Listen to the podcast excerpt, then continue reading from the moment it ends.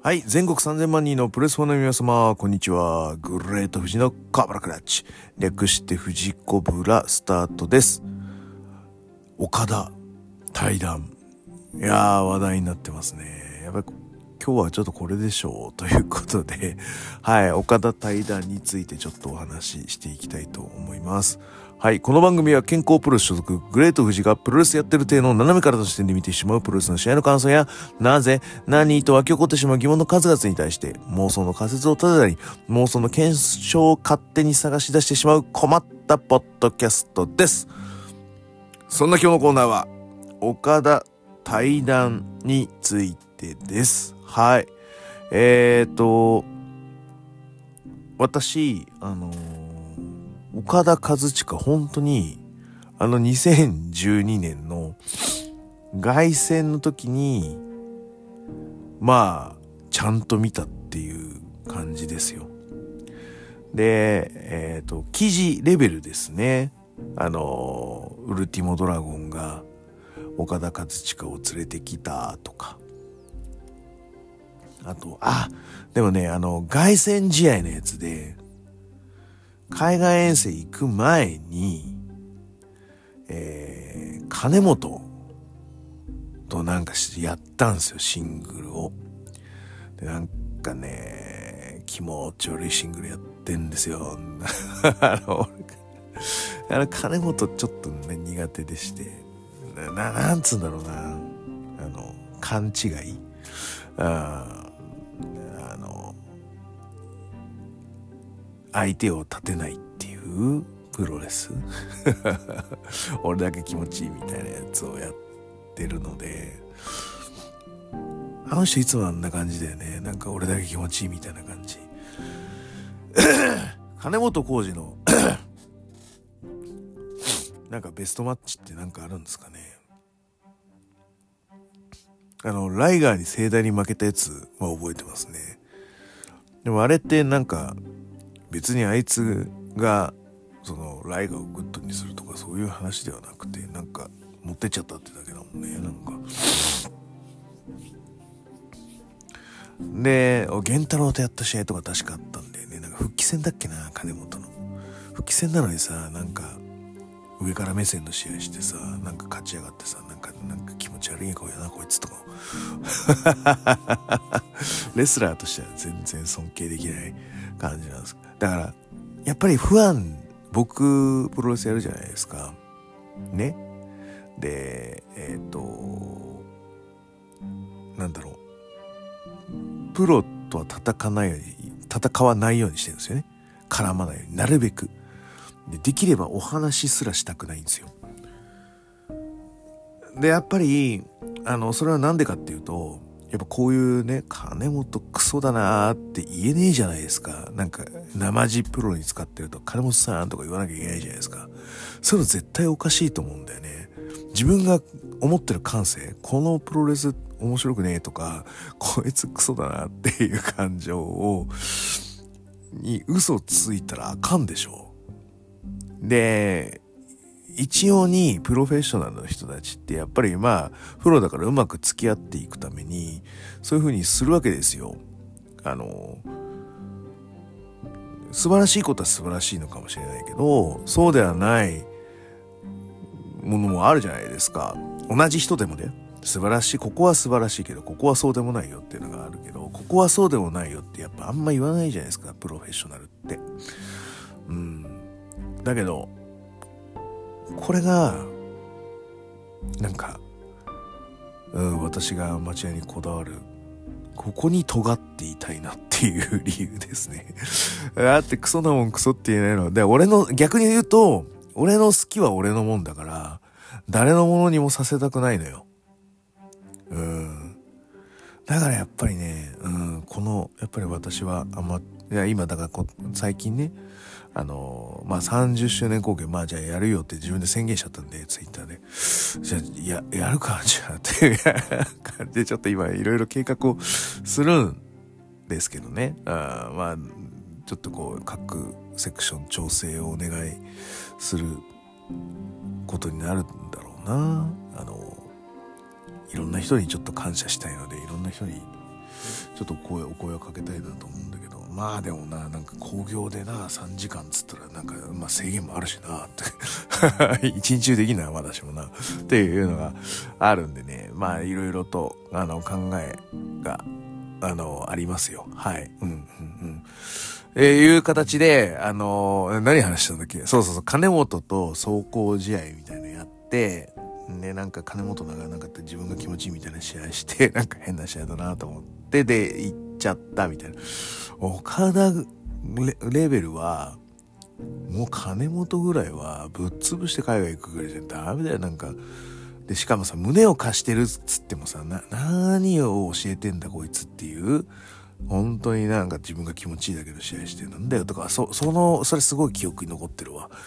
で、で、海外遠征いなくなって、で、そっからは何の情報もわかんなくて、こっちも仕入れてなくって、で、2012年ですよ。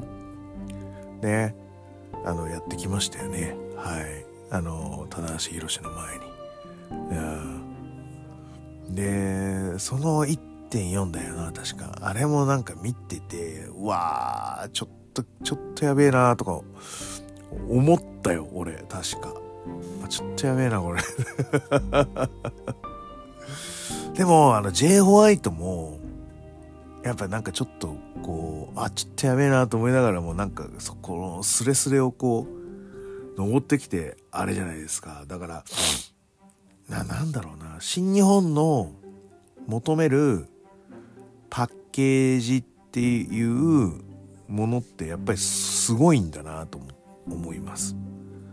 うんそのタイトルマッチクラスの作り方。あのー、そこに至るなんつうのかな。自分の生かし方みたいなものがこう岡田はなんかやっぱもう12試合でビュッとフィットして全然いけるじゃんチャンピオンじゃんこれっていう動きをやっぱするわけですよタイトルマッチで。だからまあいかに吉橋が下手だったのかみたいな。今となってはね、今となってはね、いかに吉橋が下手だったのかっていう、うん、現れなのかなと思ったりとか。うん、だってあんなにスパッと1、2ヶ月でチャンピオンらしい試合ができてて、俺が、俺が見てたよ。俺が見て遜色ないって一発で思ったわけで。だから、よっぽど吉橋下手だったんだ。やっぱ岡田すげえってやっぱ一瞬で、いやほんと一瞬でなりましたね。うん。すごかった。やっぱレインメーカーショックと呼ぶにふさわしい、あの、華々しい、あ活躍だったと思いますよ。出てきた時の。うん、最初の1年は。で、俺はどちらかというと、その、岡田和親とか、いや、メインストリームの人結構好きです。あの、WWE 言うとジョン・シナとか、あの、ジョン・シナは、あの、え、ちょっと下手っぴなんですけど、なん、なんつうのかな、あの、人をこう巻き込んでいく才能があるっていうか、あの、やっぱりロックがやっぱ一番いいんですね。WWE だと。で、あのフレーズとか、あの喋り方とか、あの、人を引きつける、日本人でもだよ。英語知らなくても、あの話は引きつけられるっていう、やっぱり特殊な存在だったと。で、あれにはまだ出会えてないけど、でもそれでもジョン・シナって、あの、多分口がうまいんだよ。その英語、英語圏の人からすると、多分、あの、ちゃんと喋れてる人の部類に入ると思うんだよね。で、そういう人の、あの、巻き込んでいく、えーものっていうのでやっぱり数字を叩き出してるっていうところがやっぱりそのジョン・シナだったりローマン・レイズだったりああいうメインストリームの人たちっていうのはやっぱり素晴らしいなと思っててで岡田もやっぱりそのメインストリームのあのちゃんと日本で叩き出した数字をちゃんと上げていくっていう作業をしっかりやってきたっていうのがすごくうん俺は好きでして。あの、よく言われてるじゃん。つまんねえとかなんだか、なんかパッドワンテンプレだとか言われてますけど、俺は結構好きです。あの、好きな方だいぶ好きな方かな。岡田和親は。レスラーとしては。で、えっ、ー、と、その理由の、まあ一つとしては、その、まあみんながや、や、揶揄するテンプレみたいなものが、あの、彼の中でしっかりあるってこと。で、次は多分 WWE だと思うんだけど、WWE だとその作りはできないから、どうやって作っていくのかっていうのは割と気にはなるし、まあ、なんかその、WWE 的にするとちょっとつまんなくなってしまう可能性はあるんだけど、それでも、あ、まあこれは後で話そうか。あの、その、ご質問もいただいてるやつのに起因するので、あの、WWE ではどうするのか。まあ、WWE じゃないかもしんないんだけど、もう俺は WWE しかないと思ってんだよね。うん。で、岡田和親のいいところはちゃんとテンプレがしっかりしてるということ。で、僕がよくあの言ってるラスニっていうのをしっかり、えー、一番大事にしてるかな。レインメーカーっていうのが、やっぱりあるわけですよ。どう、もう、もう、揺るぎようのないフィニッシャーというのが。なので、えっ、ー、と、レインメーカーで終わるのは間違いないですよ。なんだけだ、だからこそ。だからこそ、ラスニを変えることによって、ああ、何々政権時代の岡田なんだとか、あこれは特別のこの時の試合の岡田なんだっていう、えー、記憶づけっていうのを、えーと、しているんですよ。あの、それが、まあ、いわゆるツームストン系の類ですね。ラスにでいくと。はい。あの、くるっと回って、やるとか、あとはゴッチ式でやるとか、あとは、まあ、あの、道ドラっぽくするとか。あれは劣化してるだけなんじゃないかというのはちょっとこう言うのやめよう。とか、エメフロバージョンみたいなとか。あの、このラス2の ツームストンにアレンジを加えることによって、あの、いつの岡田和親かっていうのを作品として表現している。あこういう作り方はすごく好きっていうのと、あとは、えっ、ー、と、ドラゴン、ウルティモドラゴンの著書にも書いてあったんですけど、お前は、あの、動けるジャイアント馬場になれっていう指示をデビュー前かな？になんか与えてたっていう話があって、やっぱりですね、この新日本プロレスの、だからアントニオ猪木がいたら、本当に岡田和親っていうのは、ただのデクドボー扱いをされてたんじゃないかなってやっぱ思うぐらい、えー、この新日本プロレスの中で、ジャイアント馬場を連想させる、まあ動きを、動き、ん、何なんだろうな、オーラなのかな、があっただから新日本プロレスって安定したんじゃないかなって僕は思ってます。うん、その、新日なのに馬場の輝きがある岡田和親。で、馬場もなんかマンネリだとかなんとかってよく言われてたじゃないですか。でも、あの、そ、そんなんなくこう、ね、前を向いて突っ切ってったってところが、あの、全日本プロレスファンの、あの、吸引力に俺はなったと思ってて、このね、ジャイアント馬場の香りがする岡田和親っていうのはものすごく良かったですね。まあ、彼自身もだから180後半の中で、で、今の、今時のレスラーそんな大きな人がいないので、体格差で言うとジャイアント馬場対ジャンボ鶴田とか、まあ、ミサミサルみたいな、あの、鶴田もでかいんだけどね、なんかそういう身長差を連想させるからなのか、うん。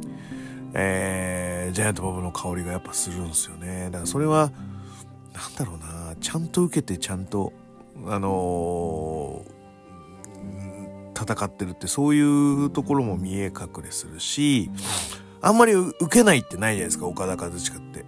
あの受けすぎもないけど、あの、ちゃんと受けるっていう印象が俺はあるので、岡田はなんかそういうところで馬場を感じさせるし、あとあの、あの、抑え込みのフォールあるじゃないですか。あの、ローリングクラッチを潰すみたいな感じのやつ。あれ、馬場さんも何回かフィニッシュっぽく出してるんですよね。あの、馬場さんはあの、巴投げから、あの、自分が後転して、あの、上になった時にそんな感じのフォールになるんですよ。それで、あの、フォールに行ってるとかいうのを見たことがあるので、あ、結構これ馬場を連想するなっていう動きが岡田和親の中にはありましただから僕だ結構だから僕全全日旧全日のファンなのでどちらかというと一番好き四天王時代ですね。まあその時の馬場さんとかめちゃめちゃ好きなのでなんか馬場を連想させる。でやっぱりそうだな。下道下道ですね。下道もやっぱりその馬場さんが唯一欲しいって言ったそのちっちゃい選手。あのこいついいなっつってなんかうち来ないかって言ったらしいじゃないですか下道さんに対しては。いうぐらいのまあだからその下道さんが思うプロレスの大きい強いっていうのをジャイアント馬場に感じたものを岡田和親に落としてるんじゃないかなとかっていうのもちょっと感じたりしながら。だから売れてもドラゴンとゲドが話した時にこいつちょっと動けるジャイアント馬場にしてやってくださいよと。ああジャイアント馬場か。いやこの平成のこの末期にジャイアント馬場で稼げるかもなとかやっぱ思ったとしたらやっぱりゲドイズジーニアスなのかなと思ったりしますよね。はい。あのそのしっかり試合構成のテンプレをしっかり持ってるところジャイアント馬場を連想させるところかな？俺の好きなところ。は3つあげたいところだけどな。うん。まあまああとはやっぱりドロップキックだよね。やっぱ再認識させられたでしょ。全員が。プロレスファン全員が。改めてドロップキックってすごいんだなって思わせた？うんあのドロップキックはやっぱり彼の利点3つあげるなら3つ目でいいのかなと思いますよね多分全員が思ったと思う。で、今は、その、岡田和親を真似するドロップキックもまた増えてきました。一時期一回転ドロップキックって結構廃れてたんだよね。また復活してきたって感じだよ。岡田和親以後から。うん。一回転ドまあ、だから最初はダグファーナスとか、あそこら辺だったりするし、うん。あのーサスケとかも確かやってたよね昔はね頑張って。ああいうので。あのー、1回転ドロップキックが流行った時期があったんですけどあそこまで高くあそこまで精度よくであそこまでまあ大きいから大きく決めれる。ああでイン巨人系のもっさりしたことがないじゃないですか。やべ動けるジャイアント馬場にしてるがゆえに。そこってでかいのかな？あの、綾部蓮さん？だっけ？あのでかいやつ、全日の。あいつでか、でかすぎんのかな？あれは、一回ドロップキックできるけど、もっともっさりしてるから、もっさりを生かした方がいいかなって思っちゃったりする。だから、もっさりを消して、岡田のように動きを良くすると、まあ、ドロップキックが入るかもしれないけど逆に良さが減る可能性もあってさあどうだろうっていう感じだよね、うん、だから大きいなら大きい人の悩みがあるんだけどしっかりそれをドロップキックで消化してるなって。あここのでかさだからこの高さが出せて素晴らしいねっていうドロップキックになるのかな？うんすごいなと思います。はい。でそんな中でねあのー、いろんなで、ライバルと立て棚橋、内藤、ね、えー、がメインか、大体は。うん、で、えー、まあ、つどつど来る外人ですよね。いる、あのー、AJ スタイルズ、ケニー・オメガ、うん、もろもろいろいろね、あの、だってたし。で、あの、まあ、近年で言うとブライアン・ダニエル、ダニエル・ブライアン、ブライアン・ダニエルソンか。ブライアン・ダニエルソンだったりとか。そういう、あまあ、ザック、ザックだよ。ザックとちゃんと試合してくれよ。そうだよ、くそ岡田ザックに負けとけって、お前。で、まあいいや。これは俺の口だ。はい。いう、まあ、数々のライバルとしのぎを削ることで、それによってもトップを譲らなかったっていうところ、うん、に、まあ、なんて言うんでしょう。その、中村晋介はやっぱ超えるスター性みたいなものを、まあ、ブランディングできてるんじゃないかな、とは思います。だから、多分それも込みで、なんだろう下道さんの創造物なんじゃないかなと思うんですよね。いや普通はあの WW 行きますみたいな感じの人は結構負けさせたりしてあのー、やっぱ落とすんですよ一回勝ちを。でもそそれが普通ですよ。あのー、そのなんかすごい走行試合と第一試合でって言ってますけど、自分の団体の理に合わないやつは、やっぱ一回落として、価値を落として、もう一回や、その違うところで頑張ってくれってやるのが、やっぱ常ですよ。うん、だから、しっかり負けるっていうことも本来はしなきゃいけないんだけど、でも WWE って、あの、もう少し、やっぱ大谷翔平クラスをプロレス界から出すにあたっては、多分その循環ではまずいだろうって思ったんだと思うんですよ。だから、こういう1.4でも大舞台のストーリー作って勝たせて、での対談なので、やっぱ割、だしんすけはやっぱ割と終わりは負けてってると思うんだよね。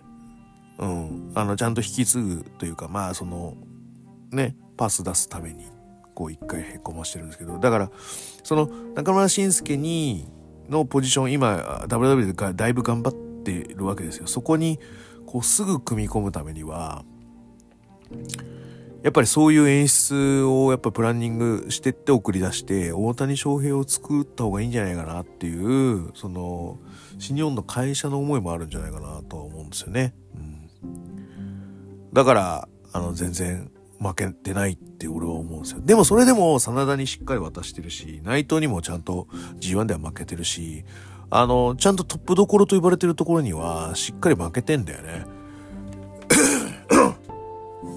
だよ、サナリ君。あのー、なんつうのかな、あのー、海のとか、あそこら辺はちょっと1、2年やっぱうん、早いよね。だし、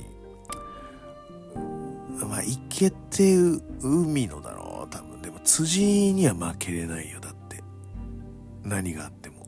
成田とか、そこら辺には負けれませんよ。その、10年経っても。多分。負けるとしたら海のに、ちょっとこう、クイッくみたいな感じですけど、それでもやっぱ2、3年は早いかな。遅い、遅い、早いっていう。その、だから時期が合わなかったねっていうのがもう正直なところですよ。うん。で、やっぱりオスプレイとかね、あの、やっぱ育てたし、オスプレイはだから AEW 行ってもどっかで新日本に関連権できるようなスタンスにはなってると思うから、岡田としてはやれることはやってるよねって俺は思う。ちゃんと G1 でもオスプレイに負けてるし。やっぱそういうとこだと思うよ。うん。で、あのー、あとなんていうのかな。功績は大きいし、そう、あのー、日本のトップワンレスラーです。トップオブトップです。が、アメリカの WW に攻めてきますっていうのは、確定で喋ってるんですけど、すいませんね。あの、間違いないので、俺の中ではね。で、あの、今ね、あの、か、あの、イオとか、カエリ、アスカが、こう、日本人で固まって、徒党を組んで、あの、やっぱりちょっとこう、見栄えが良くなってるわけですよ。なので、やっぱり日本人は日本人で徒党を組んで、あの、勢力を作って、あの発言権ないし、数字を稼いでいく必要が俺はあるんじゃないかなと思ってます。で、それができるのはやっぱ岡田和親中村慎介なんじゃないかなと。で、戸沢も呼んで、うん、やっぱ日本人3人でこう回していくっていうユニット作った方がいいいいと思います。で、外人1人作って、スポークスマンみたいなのにして、うん、やったらすごいいいと思うんだよね。外人で誰出すアメリカ出身の人誰がいいかな？だから反レスラー反スポークスマンみたいな戸沢でいいだろで、えっ、ー、とフロントマンが岡田慎介だろう。でそうだな。俺だから今のその WWE のそのスピーカーがよくわからんからあれなんだけど。うん。やっぱスピーカー専門みたいな人？もしくはレスラー兼スピーカーみたいな人、がやっぱいてもいいのかな。まあだから本当アルファアカデミーがそのまま日本人とかくっついてもいいのかもしれないけどね。でもまああれはあれでいいコンテンツだから別の方がいいのかな。だからスポークスマン一人つけていや日本人でとトークましたらめっちゃ面白いと思うけどね。はい。でえっ、ー、とそんなね実績を抱えた岡田和親は私のイメージだとダメ。あの国さんが言ってたんですけどだからそう岡田行ってメインその NXT ジャパンとして全日本に来るって一番めんどくせえけどなんかビンスだったらありえます。でもトリプル H だとどうかな。って感じだな。だって、えー、勝彦と背の高さが全然違うしやれないよねって話だし。ああ宮原とやったら食われちゃいそうだからそれはもうやらやらないと思うし。っていう話。あにはなるのであれなんだけど。うんねって感じです。あでもそうだね。諏訪間と岡田和親みたいなのでねきなんかうわなんか声肝って感じがするよね。なんかねあーってなっちゃう感じが面白いですね。まあそういうまあ可能性はいろいろ見てもいいと思う。あの、結構メインストリームの人、あの、NXT で降りて2ヶ月間だけ仕事するってあるので、あり得るっちゃあり得るんですよ。うん、ないことはない。はい。そんな感じなので、えっ、ー、と、岡田和親のアメリカの活躍、すごい期待しております。アメリカなのかって話もあるけど、でもアメリカでしょう。WWE でしょう。というところで、あの、質問箱をちょっと、あの、行ってみたいと思います。で、さて噂通り岡田新日本対談、おそらくは海外調整の流れになったわけですが、ここで藤さんに質問です。ありがとうございます。あ、こんにちは。いつも楽しく拝聴しております。ありがとうございます。1、はい。海外プロレスにおける成功とは何でしょうか ?2、日本人選手が海外最高位を獲得する、できれば数回防衛することはできるのでしょうか？を考察よろしくお願いいたします。考察はしないんだよ。妄想の仮説なんだよ、俺は。はい。暖かいような、寒いような日々が続きます。どうかお体に気をつけてご自愛ください。ありがとうございます。ありがとうございます。ご質問者、ありがとうございます。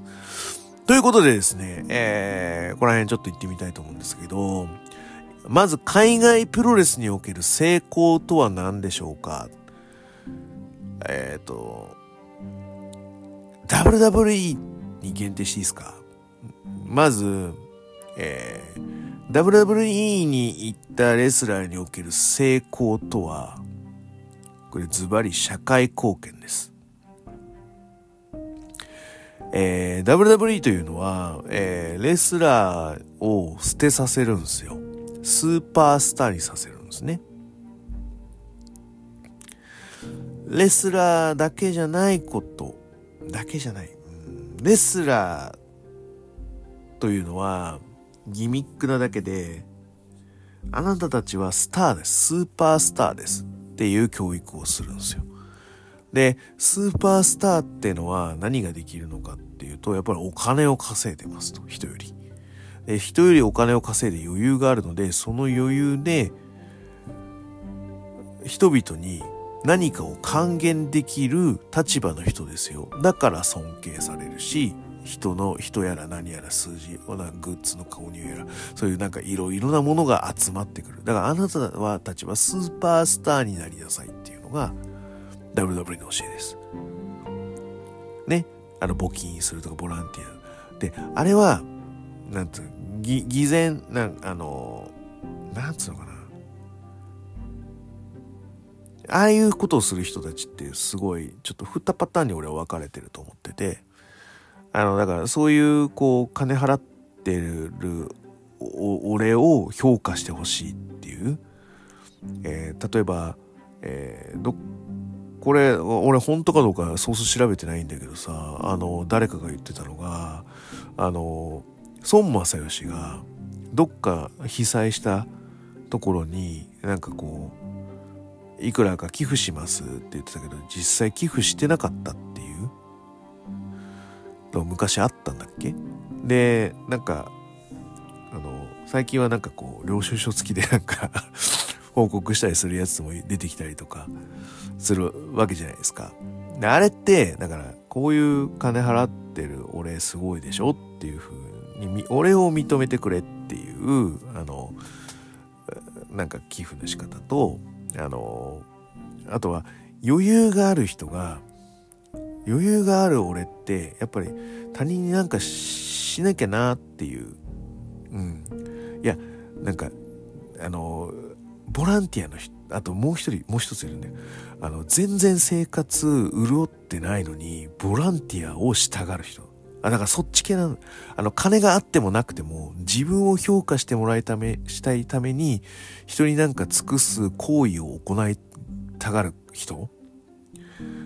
と自分には力がある。まあ、大いなる力には大いなる責任がある。スパイダーマンの言葉と同じように、あの、力がある、余裕があるからこそ、人に何かを分け与えて、みんなで頑張ろうぜってやんなきゃなって思う人。多分俺これ2パターンだと思ってて、で、WW のスーパースターは後者の方を目指しなさいっていう方をしてるんですよ。ちゃんと稼いで、ちゃんと人よりももらってるし、儲けてるし、あの余裕がある。だから俺は、あの、他の人にも、あの、グッドになってもらいたいっていう、まず俺がグッドになって。で、グッドになった俺が相手をグッドにするっていう活動をスーパースターとしてはしなさいよってなってるので、海外における成功っていうのは、そういうお金をまず稼ぐのはもっと成功の前段階。